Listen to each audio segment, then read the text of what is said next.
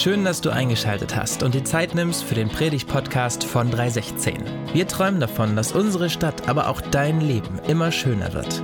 Egal wer du bist und wo auch immer du das gerade hörst, wir wünschen dir ganz viel Inspiration und den ein oder anderen Geistesblitz für deinen nächsten Schritt.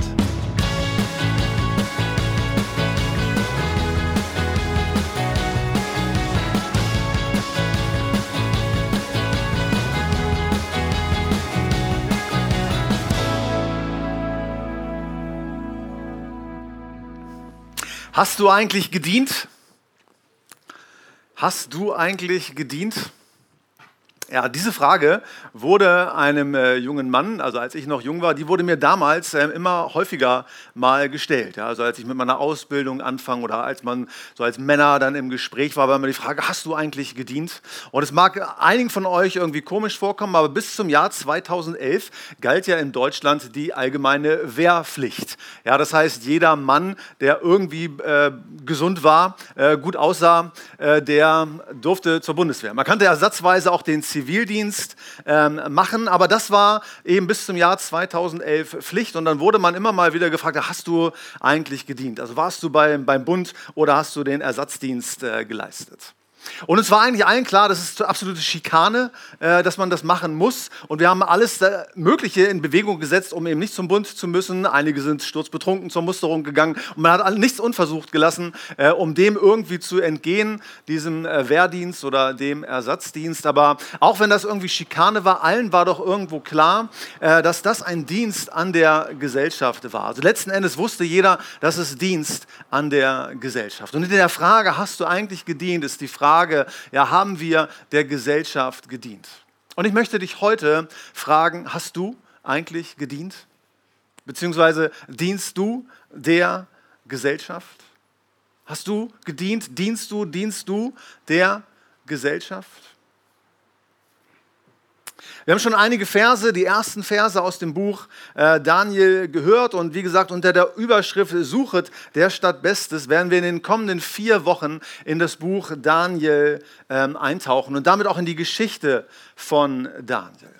Und seine Geschichte beginnt eigentlich genau hier in den Versen, die wir gerade gehört haben. Ja, diese Geschichte beginnt am Hofe des äh, Nebukadnezars von Babylon. Äh, die sind in Israel einmarschiert, haben Israel erobert und als Folge dessen ja, wurden vor allem die High Potentials ähm, nach Babylon verschleppt, um dort im Dienste des Königs eben Dienst zu tun. Ja, und es waren vor allem die Vornehmen, es waren die, ja, die eben was hermachten, die gut aussahen, Leute, die Talente und Fähigkeiten mitbrachten, ja, die zum Dienst am Hofe des Nebukadnezars eben ähm, fähig erschienen. Und so ging es eben auch Daniel und hier genannten drei Freunden, äh, die genau dieses Schicksal ereilte. Und die Geschichte in Daniel, in diesem Buch, ist eigentlich die Geschichte von Daniel und seinen drei Freunden. Und gerade diese äh, drei Freunde ähm, und die Geschichte von Daniel ist manchem vielleicht auch ähm, irgendwie präsent, auch wenn man nicht so viel mit Kirche zu tun hat, oder so Daniel im Feuerofen oder in der, in der Löwengrube und so diese ganzen Geschichten. Aber eigentlich geht es ja nicht um irgendwelche Geschichten, ja, ja, die vielleicht ein bisschen seltsam anmuten, wo man denkt, wow, war das wirklich so? Sondern es geht darum, ja, die Geschichte von Daniel ähm, zu zeigen. Und die Geschichte von Daniel ist die, dass er meist unter immensem Druck und unter starken Anfeindungen, doch aber eigentlich am Hofe des Nebukadnezars und nachfolgenden Herrschern ähm, gedient hat. Ja, wir wissen, dass er an mindestens oder bei mindestens drei Herrschern eine beratende Tätigkeit hatte und hier Einfluss auf die Geschicke seiner Zeit genommen hatte. Das Buch Daniel unterteilt sich aber in zwei Teile. Im ersten Teil, in den ersten sechs Kapiteln, geht es um einen eher biografischen äh, Teil, wo diese Geschichten beschrieben sind. Das sind eben die Kapitel 1 bis 6 und in den Kapiteln 7 bis 12. Diese Kapitel sind eher prophetischer Natur. Und sie berichten eigentlich vom Ende der Welt, vom Ende der Menschheit oder zumindest ja, vom Ende dieser babylonischen Gefangenschaft, in der das Volk Israel gewesen ist. Und Daniel hatte das Ende fest im Blick. Ja, genau das versucht dieses Buch äh, zu transportieren. Hier spricht Daniel immer wieder und die Geschehnisse, die bei ihm äh, vonstatten gingen, die um ihn passiert waren, ja, sollten letzten Endes dem Volke Israels, also dem Volk, das in der babylonischen Gefangenschaft ähm, gewesen ist, immer wieder Hoffnung machen. Und Daniel hat die ganze Zeit das Ende eigentlich fest im Blick. Ja, dieses Volk, das völlig desillusioniert war, das am Boden war, das seine Identität und seine Heimat verloren hatte, das irgendwo zwischen Baum und Borke hing, die nicht wussten, ob sie Männlein oder Weiblein sind, was überhaupt mit ihnen ist, ja, den vermittelt Daniel durch all das, was er erlebt hat und durch all das, was er gesehen hat, letzten Endes Hoffnung. Und es ist der Kampf darum, ihnen eine hoffnungsvolle Perspektive zu geben. Und Daniel betont die ganze Zeit, ja, das Ende, das kommen würde. Ein zeitliches Ende, das Ende der babylonischen Gefangenschaft, dass er dem Volk sagte, hey, auch wenn ihr am Boden seid, eure Identität äh, dahin ist, ihr nicht mehr wisst, wer ihr seid, ja, vergesst nicht, ja, dass unser Gott kommen wird und dass er ein gutes Ende schaffen wird. Ja, dass die Zeit der babylonischen Gefangenschaft, dieses babylonischen Exils vorbei ist. Und er bringt aber noch eine andere Perspektive hier mit hinein. Eine Perspektive, die nicht nur für die damalige Zeit galt, die nicht nur für Israel galt, die nicht nur diesem Volk in Babylonien Hoffnung geben sollte, dass die Zeit ihres Exils vorbei ist.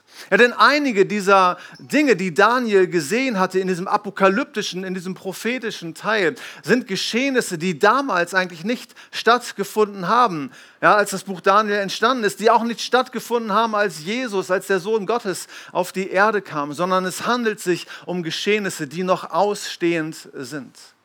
Ja, einiges von dem, was Daniel dort sieht, einige wirre, wir, wir finden wirre Prophetien, die er äh, gesehen hat. Sie handeln Entschuldigung, sie handeln ja, von der Zeit oder sprechen über die Zeit, wo Jesus ähm, auf diese Welt gekommen ist. Und sie behandeln unsere Vergangenheit. Aber anderes ja, betrifft unsere Zukunft.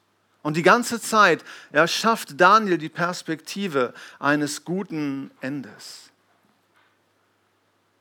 Eigentlich will Daniel fast nichts anderes, als den Menschen damals und den Menschen von heute. Oder ich sollte vielleicht besser sagen, Gott möchte eigentlich nichts anderes, ja, um uns eine ermutigende Perspektive zu geben. Indem wir das Ende fest im Blick haben, möchte er uns eine ermutigende, eine hoffnungsvolle Perspektive geben. Ja, das Buch Daniel auf einen Nenner gebracht sagt, es wird ein gutes Ende geben. Ende gut, alles gut. Ja, das Buch sagt, macht euch keine Sorgen, verliert nicht die Hoffnung. Das Buch sagt, der wer zuletzt lacht, der lacht am besten oder weil er es vorher nicht verstanden hat. Ja, aber es geht um diese Hoffnung, die dahinter steht. Es geht darum, dass Jesus eingreift. Es geht darum, dass Jesus wiederkommt, dass die Dinge nicht so bleiben, wie sie sind. Es geht darum, dass die Dunkelheit nicht siegen wird, sondern dass das Licht alles erhellen wird. Und damit ist dieses Buch, glaube ich, äh, top aktuell für unsere Zeit. Wir leben in Zeiten massivster Erschütterungen, oder? Ich meine, eigentlich wollen wir das äh, nicht hören, ja, dass wir in so einer Zeit sind. Und manch einer von uns, ich auch, bin immer geneigt, die Tagesschau oder die Nachrichten irgendwie zu, zu skippen, mir das gar nicht anzugucken, weil ich es eigentlich gar nicht mehr hören möchte. Weil es natürlich etwas mit uns macht, weil es etwas mit mir macht. Aber ich glaube fest daran, dass es nicht wieder so sein wird, wie es einmal war. Ja, es haben sich Dinge ganz grundlegend ähm, verändert. Und ich glaube, nie hatte der Apostel Petrus äh, nie mehr Recht ja, als zu dieser Zeit. Und er schreibt in seinem zweiten Brief, ja, dass alles, was erschütterbar ist, auch erschüttert werden wird. Und wir leben in Zeiten massivster Erschütterung. Krieg in Europa, Inflation, Energiekrise und vielleicht ist das nur die Spitze des Eisbergs und das macht etwas mit uns, oder? Und hier hinein ja, bringt die Heilige Schrift der Christen, bringt dieses Buch äh, Daniel eine hoffnungsvolle Perspektive, in dem das Ende fest in den Blick genommen wird, in dem dieses Buch uns sagt, Ende gut, alles gut. Das ist die Perspektive, die uns vermittelt werden soll und die wir als äh, Nachfolger von Jesus oft vergessen. Ja, dass hier mit unserem Leben auf Erden, mit unserem Leben in Hannover oder sonst wo äh, nicht alles vorbei sein wird, sondern dass das äh, angesichts der Ewigkeit, die auf uns wartet, eigentlich nur ein kurzer Hauch ist. Und dass es deswegen nicht darum geht, nicht darum gehen kann, hier alles rauszuholen, ja, das ultimative Erlebnis zu erleben und das Beste aller guten Leben zu haben, sondern dass unsere Perspektive eigentlich viel weiter reicht. Dass wir in unserem Glauben und an unseren Glauben erinnert werden, dass Jesus, so wie er einst gekommen war als Retter, ein zweites Mal kommen wird. Nicht nur als Retter, auch als Retter, aber eben auch als Richter, als derjenige, der einen neuen Himmel und eine neue Erde schaffen wird. Und genau diese Perspektive vermittelt Daniel, genau diese Perspektive vermittelt das Buch.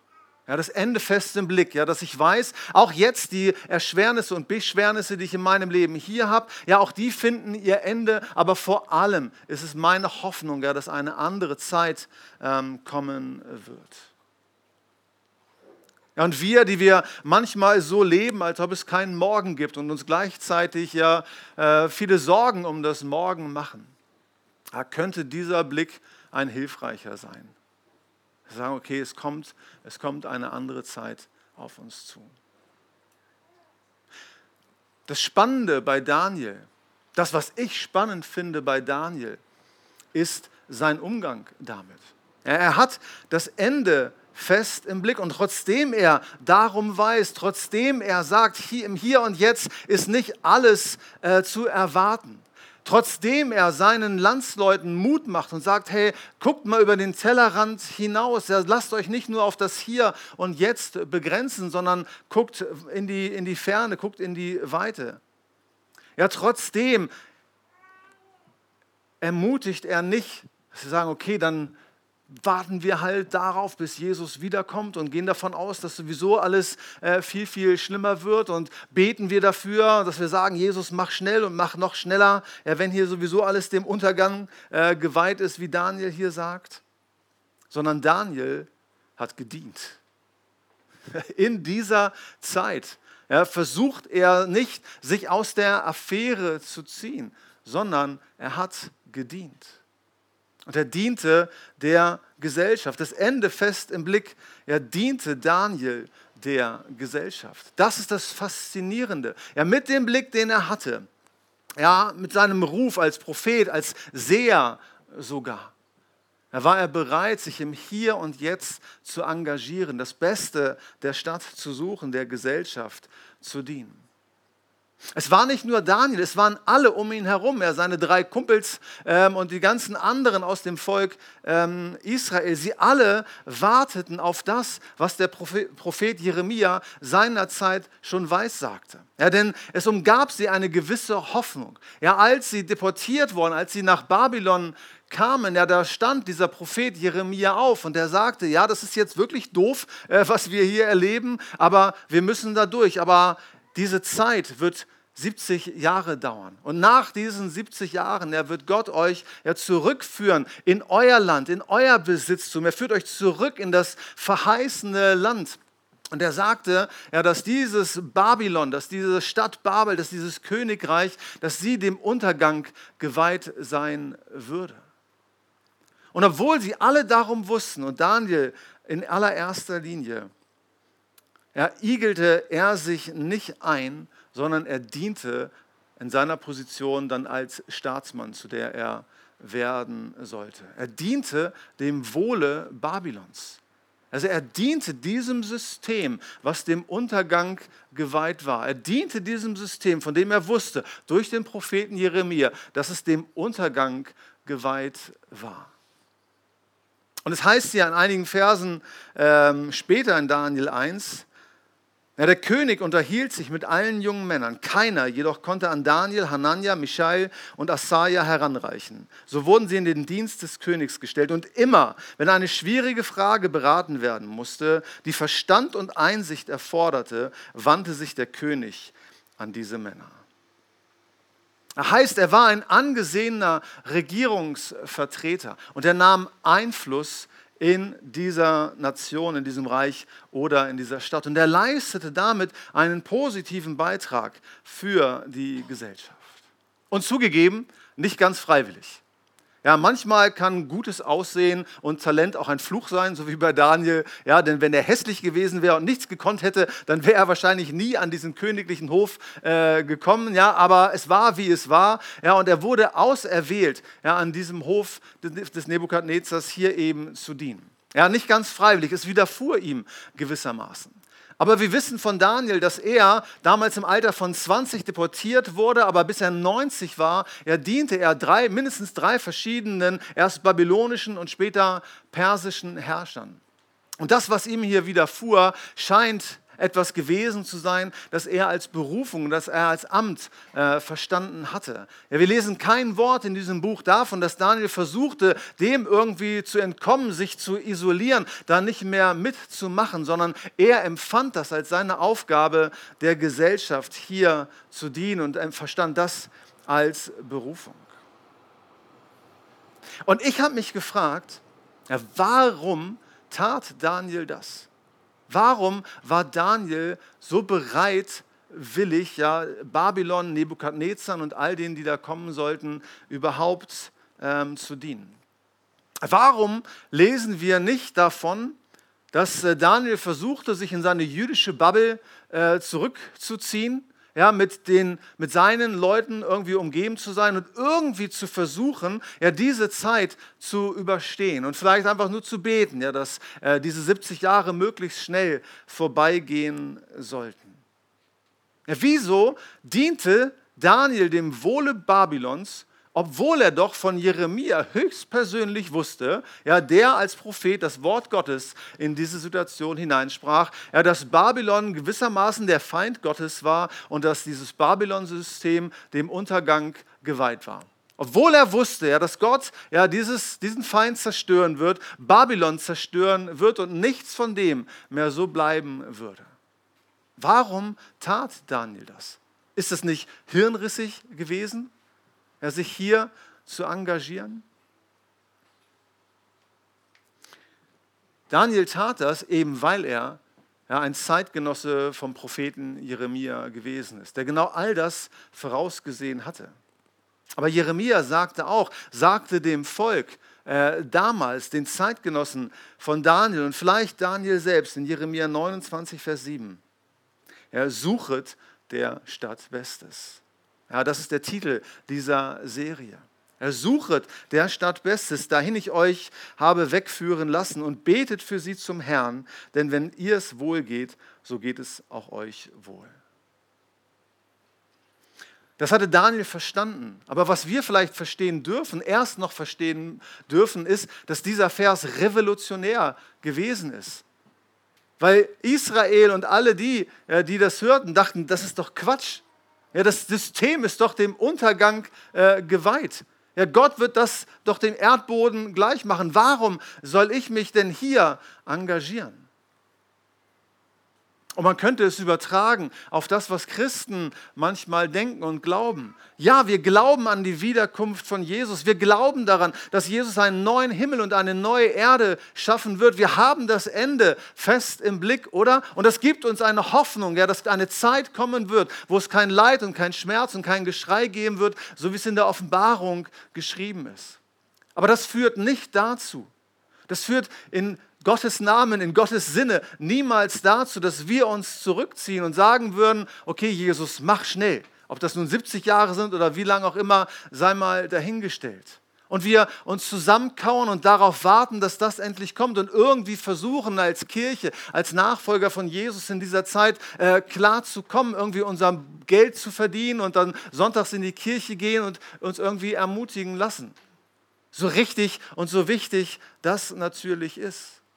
Aber es geht nicht darum, ja, dass wir uns irgendwie zurückziehen würden, sondern in dieser Zeit, ja, in diesem Spannungsfeld, ja, dass es ein Ende, ein gutes Ende geben wird, ein ganz anderes Ende geben wird. Ja, in dieser Spannung, die wir aushalten müssen, dass vieles erschüttert wird und kaputt geht, wir dennoch die ganze Zeit über das Beste der Stadt suchen sollen. Denn in ihrem Frieden, so sagt es Gott, werden auch wir Frieden finden. Und heißt dann für uns, und deswegen heißt die Serie Suchet der Stadt Bestes, dass wir dieser Welt, dass wir unserer Stadt zugewandt bleiben. Inmitten all dieser Erschütterung. Es eben nicht damit getan ist, dass wir uns isolieren und denken, okay, Jesus, dann, dann mach schnell, ja, komm bald, ja, beeil dich. Sondern hinausgehen und diese Stadt so schön wie nur irgend möglich zu machen. Ja, manchmal umgibt uns Christen so eine Angst, ja, dass wir die Welt um uns herum irgendwie imitieren würden und dass wir die Angst haben, ja, dass wir gar keinen Unterschied mehr machen könnten, keinen Unterschied mehr bilden äh, würden, ja, dass wir uns infolgedessen isolieren. Ja, und dass wir unsere eigene kleine Welt dann eben bauen, unsere eigene Bubble irgendwie äh, kreieren. Ja, mit all dem, was die dann eben bereit hält. Und tatsächlich sagt die Bibel in Römer 12, ja, seid nicht gleichförmig dieser Welt. Es wird darum gehen, einen Kontrast zu bilden. Nächste Woche zum Beispiel geht es darum, einen Kontrast und eine Kontrastgesellschaft zu sein. Aber die Angst vor Imitation darf uns nicht dahin bringen, ja, dass wir uns isolieren. Es waren die Pharisäer damals, die aus Angst, die Welt um sie herum zu imitieren, all das zu übernehmen, sich dadurch ähm, isolierten und sich völlig ähm, abkapselten in ihre Bubble. Und in der Kirchengeschichte ist die Entstehung der Klöster und der Orden eigentlich darauf zurückzuführen, dass man sagte, hey, in dieser Zeit, inmitten all der damaligen Erschütterungen, ja, müssen wir uns zurückziehen in unsere Klöster, in unsere Orden, damit wir hier als Christen wirklich ähm, zusammen irgendwie durchkommen. Und damit will ich dem Wert der Orden und der Klöster in keinster Weise irgendwas ähm, absprechen. Also was wären wir ja ohne, ohne diese? Aber sie sind entstanden ja aus dieser Angst heraus, ja zu stark zu imitieren. Und es führte zum Teil in die Isolation. Und das, was Daniel uns hier zeigt, was der Geist Gottes uns durch das Buch Daniel zeigt, ist, dass wir das Ende fest im Blick haben, aber uns der Gesellschaft nicht entziehen, sondern gerade deswegen der Gesellschaft äh, dienen dürfen. Jesus hat es auf den Punkt gebracht in Matthäus 13, als er ein Gleichnis äh, zu den Menschen redet und sagte, das Reich der Himmel gleicht einem Sauerteig, den eine Frau nahm und unter drei Maß Mehl mengte, bis es ganz durchsäuert war. Ja, wir sollen die Menschen nicht sauer machen, dass sie sauer sind auf uns, sondern durchsäuern heißt, dem Geschmack zu verleihen. Ja, das ist unsere Aufgabe. Nicht uns zu isolieren, sondern der Gesellschaft ähm, zu dienen der Gesellschaft zu dienen. Und genau dafür gibt Daniel uns ein gutes Beispiel. Wie schon mehrfach gesagt, er diente als Staatsmann mindestens drei äh, verschiedenen Herrschern und unter anderem eben den Nebukadnezar, von dem wir gehört haben. Am Anfang, wie gesagt, eher unfreiwillig, aber dann später ähm, bereitwillig. Und das Interessante ist, und ihr merkt vielleicht, ich möchte euch ein bisschen Lust machen, in dieses Buch hineinzuschauen, weil wir nicht alle zwölf Kapitel hier komplett äh, durchnehmen äh, werden. Aber hier enthalten ist die faszinierende Geschichte eben auch von Nebukadnezar. Und durch das, was Daniel tat, durch seinen Dienst, ja, durch seine Fähigkeiten, führte er letztlich einen Nebukadnezar dazu, dass er zum lebendigen Gott äh, gekommen ist. Und nicht nur das, sondern als babylonischer Herrscher per Dekret anordnete, ja, dass alle seine Untertanen sich dem lebendigen Gott, dem Gott Israels, äh, zuwenden sollten. Und ich glaube, um diese Art von Einfluss geht es auch um uns. Ja, dass da, wo wir sind, da, wo wir die Möglichkeiten haben, da, wo Gott uns ähm, hinstellt, dass wir dort ja, mit unseren Fähigkeiten und mit unseren Gaben dienen. Wann immer die Rede von Fähigkeiten, von Talenten und von Gaben ist, übrigens auch im Neuen Testament, ja, ist immer der Kontext Kirche. Genannt. Egal, ob es im Römerbrief ist, ob es im Epheserbrief ist, ob es im Korintherbrief ist, ob es im Petrusbrief ist. Immer geht es darum, dass wir unsere Gaben einsetzen dürfen, ja, damit die Kirche gebaut wird. Und das, wir tun gut daran, wenn wir, äh, wenn, wenn wir das tun. Und du tust gut daran, äh, wenn, wenn du das tust. Aber dieser Blick auf Daniel ja, erweitert vielleicht auch unser Verständnis, dass unsere Gaben nicht nur ja, in diesem Bereich ähm, involviert sein sollen, eingebracht werden dürfen, sondern dass wir ja auch dort der Gesellschaft dienen, wo wir eben stehen. Ja, manchmal tun wir das schon durch unseren Beruf. Ja, und da die Übergänge zwischen Kirche und Beruf und Gemeinde äh, bzw. Gesellschaft, ja, die sind in der Tat manchmal äh, fließend. Aber ich glaube ja, dass Gott uns ähm, inspirieren möchte, einladen möchte, ermutigen möchte, ja, dass wir der Gesellschaft an unterschiedlichsten Stellen dienen. Wenn man in Gesellschaft eindringen möchte, wenn man Gesellschaft so ansatzweise verstehen möchte, ja, aus welchen Bausteinen sie besteht, ja, dann äh, kann man verschiedenste Ebenen vielleicht einfach mal aufzählen. Ja, ich nenne sie die Einflusssphären der Gesellschaft. Und das ist zum einen unser Bildungssystem, da ist zum anderen die Wirtschaft, da ist die Politik, da ist die Welt der Medien, die Kunst und die Kultur, die Welt des Sports und das Sozial- und Gesundheitswesen. Und der Gesellschaft zu dienen heißt jetzt eben nicht nur, ja, dass ich mich in die Kirche einbringe, sondern genau in diese Einflusssphären hineinwirke.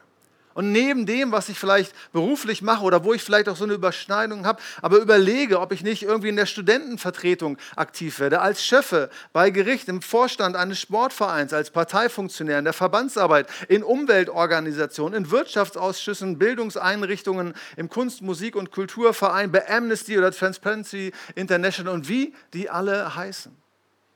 Aber genau dafür steht Daniel letzten Endes Pate. Das heißt es, der Gesellschaft zu dienen. Uns nicht nur als Kirche zu treffen, nicht uns hier zu isolieren, zu gucken, ja, dass wir unsere Fähigkeiten äh, dazu einsetzen, ja, dass die Kirche schöner und schöner und schöner wird, sondern dass wir das Beste der Stadt suchen und die Gesellschaft hier prägen. Ich habe einige Jahre damit zugebracht, äh, einen Förderverein für eine Hauptschule damals in, in Großburg-Wedel ähm, aufzubauen, weil ich festgestellt habe, hatte, ja, dass ganz im Gegensatz zu den Grundschulen und den Gymnasien, da gibt es aber eine sehr aktive Elternarbeit und die äh, Eltern versuchen alles Mögliche, um es ihren Sprösslingen äh, so gut wie irgend möglich zu machen. Und mir war aufgefallen, dass im Bereich der Hauptschulen damals äh, das so nicht gegeben war. Also stand die Idee im Raum, so einen Förderverein für die Hauptschule ähm, aufzusetzen und den, den mitzugründen. Und mein Anliegen war, hier ein Zeichen äh, zu setzen. Ja, gerade da, wo es kaum Eltern gab, die da überhaupt mal ein Verständnis für hatten, ein Zeichen zu setzen für einen Gott, der sich kümmert. Und irgendwann ist einmal ähm, der, der Vater eines Vorstandsmitglieds aus diesem Verein äh, verstorben. Und die betreffende Person hat mich gefragt, die hat natürlich spitz gekriegt, dass ich Pastor bin, ja, ob ich nicht die Beerdigung machen könnte. Und ich habe zugesagt. Dann habe ich bei dieser Beerdigung ja, eines Menschen, der mit Kirche überhaupt nichts äh, zu tun hatte, ja, vor weiß nicht wie vielen Leuten äh, gesprochen und konnte den Menschen ja, von diesem Jesus erzählen, konnte ihnen das Evangelium predigen. Ich habe festgestellt, hey, wenn ich nicht an dieser Stelle gewesen wäre, ich hätte diese Leute nie zu Gesicht äh, bekommen ist nicht zu vergleichen mit dem, was Daniel hier erlebt hat, der, der Nebukadnezar zu Jesus äh, geführte, der per Dekret dann seinen, seinen Leuten gesagt hat, dass sie an diesen Gott glauben sollen. Aber verstehen wir, da, wenn wir an diesen Stellen sind, an diesen Einflusssphären der Gesellschaft, da haben wir die Möglichkeit, ja, ein Zeichen zu setzen ja, für unseren Gott. Damit suchen wir das Beste der Stadt. Ja, in all der Herausforderung, die wir eben haben. Ja, in all den Schwierigkeiten, die hinter uns liegen, in denen wir gerade sind und die auch noch auf uns zukommen werden. Allein wir haben als Kirche natürlich darunter zu leiden, ja, was, was Corona mit uns gemacht hat. Wir sind noch nicht da, wo wir einmal gewesen sind, auch was das Engagement der Freiwilligen angeht. Aber manchmal denke ich im Gegensatz ja, zu den Initiativen, zu den Vereinen, zu den Sportvereinen insbesondere, sind wir noch relativ gut aufgestellt. Ich weiß nicht, ob ihr Freunde oder Bekannte oder Verwandte habt, ja, die in diesen Bereichen irgendwie aktiv sind oder aktiv waren, aber alle bemängeln ja das fehlende Engagement von vielen, die sich früher engagiert haben und durch Corona ist das irgendwie alles flöten gegangen. Und ich denke, hey, in dieser Zeit, ja, in dieser Zeit können wir als Nachfolger und Nachfolgerinnen von Jesus echt ein Zeichen setzen. Ja, dass wir sagen, ja, da wo die Leute fehlen, wo keiner irgendwelche Ehrenämter übernehmen möchte, in diesem Verband, in diesem Verein oder hier als Funktionär, dass wir da genau auf der Matte stehen und sagen, hier sind wir. Und dass wir es in diesem Bewusstsein tun, wie Daniel es getan hat, dass wir das Beste der Stadt suchen und Zeichen setzen für Gottes Reich. Hinter uns liegt die Surf the City ähm, Aktionswoche. In der letzten Woche war das und ich denke, der eine oder die andere hat das mitbekommen. Ja, und es ist auch hier so, dass wir zwar für viele Projekte Projektleiter hatten, aber auch uns haben hier und da ein paar Ehrenamtliche äh, gefehlt. Aber ich möchte uns gar kein schlechtes Gewissen machen, sondern einfach nur sagen, es ist nicht zu spät. Ja, wir können uns immer noch ähm, engagieren. Das ganze Jahr über ja, finden Projekte statt, ja, wabern Projektideen irgendwo im Surf the City Orbit rum, ja, die wir uns zu eigen machen können. Ja, um kurzzeitig, mal für einen Tag oder nur für ein paar Stunden, ein Zeichen zu setzen. Ja, das Ende fest im Blick zu haben, aber vor allem der Gesellschaft zu dienen und uns hier nicht zurückzuziehen, nicht in unsere Bubble zurückzuziehen, sondern aufzustehen ja, inmitten all dem, was erschüttert wird, ist es doch gerade die Hoffnung, die wir haben, ihr Lieben. Ja, dass mit dem Hier und Jetzt nicht alles vorbei ist, sondern dass das nur ein kurzer Hauch eigentlich ist. Dass wir ein Zeichen setzen, wir sind da. Und wir setzen Zeichen für die Liebe und für die Treue Gottes. In Johannes 3, Vers 16, unserem namensgebenden Vers, heißt es, so sehr hat Gott die Welt geliebt, dass er seinen einzigen Sohn gegeben hat, damit alle, die an ihn glauben, nicht verloren gehen, sondern ewiges Leben haben. Das heißt in diesem Vers nicht, so sehr hat Gott mich geliebt, obwohl es das impliziert. Und es das heißt in diesem Vers auch nicht, so sehr hat Gott dich geliebt, dass er seinen einzigen Sohn gegeben hat, obwohl es das impliziert. Und das heißt, so sehr hat Gott diese Welt geliebt. Also Gott liebt diese Welt. Und so wie er einst seinen Daniel und all die, die um ihn waren, herausgerufen hat, um das Beste der Stadt zu suchen, er ruft auch Gott uns heraus, um das Beste der Stadt zu suchen. In Zeiten der Erschütterungen ja, sind es wir, ja, die gerufen sind, ja, die Liebe Gottes in diese Welt tragen dürfen. Also Daniel modelliert das, was der in Kirchenkreisen bekannte Pietist Johann Christoph Blumhardt schon im 19. Jahrhundert gesagt hat. Er sprach davon, dass es im Leben eines Christen immer zwei Bekehrungen gibt. Und die erste Bekehrung ist die, ja, dass ein Mensch umkehrt von seinem Weg, dass er umkehrt von diesem Weg ohne Gott und dass er heimkommt ja, zu seinem himmlischen Vater und dass er sich auf seinen Weg begibt. Ja, dass er sagt, Gott, komm, komm in mein Leben, sei der Herr und der Meister und der Erlöser in meinem Leben. Aber wenn das passiert ist, so Blumhardt weiter, gibt es im Leben eines Nachfolgers von Jesus eine zweite Bekehrung, die Bekehrung hin zur Welt. Ja, dass wir uns herausrufen lassen aus der Isolation und dass wir zurückgehen in diese Welt, die Gott so sehr liebt, um hier Zeichen von Gottes Gnade, Treue und seiner Liebe zu setzen. Immer wenn ich gefragt wurde, ob ich gedient habe, musste ich das verneinen. Ja, T5 habe ich damals bekommen, ausgemustert. Also wörtlich sagte man mir bei der Musterung, Herr Schmidt, in Ihrem Gesundheitszustand legt das deutsche Vaterland keinen Wert auf Zusammenarbeit. Aber wie Daniel ja, bin auch ich auserwählt, ein Zeichen zu setzen für Gott. Also bei Gott hat keiner von uns T5. Bei Gott wird keiner von uns ausgemustert. Aber Gott zählt die Frage, hast du gedient? Möchtest du dienen? Möchtest du der Gesellschaft dienen? Willst du Teil dieses Rettungskommandos Gottes sein? um ein Zeichen zu setzen in Zeiten der Erschütterung, weil wir das Ende fest im Blick haben, weil wir wissen, das hier ist nur zeitlich, das ist nicht ewig.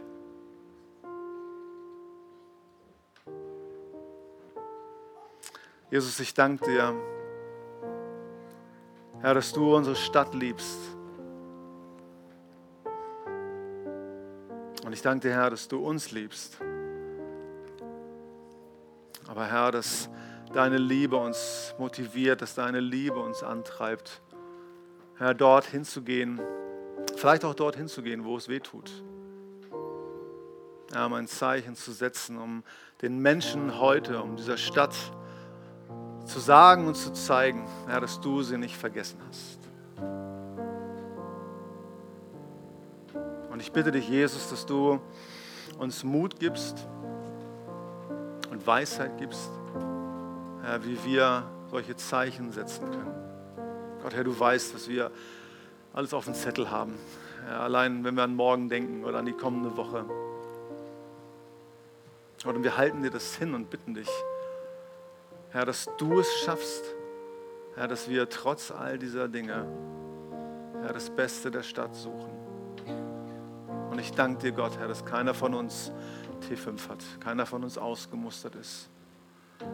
Herr, und dass wir nicht die Daniels sein müssen oder die Danielas, die so gut aussehen, die High Potentials, sondern Herr, dass du uns mit dem, was wir haben, gebrauchen kannst und gebrauchen wirst. Hilf uns, Gott.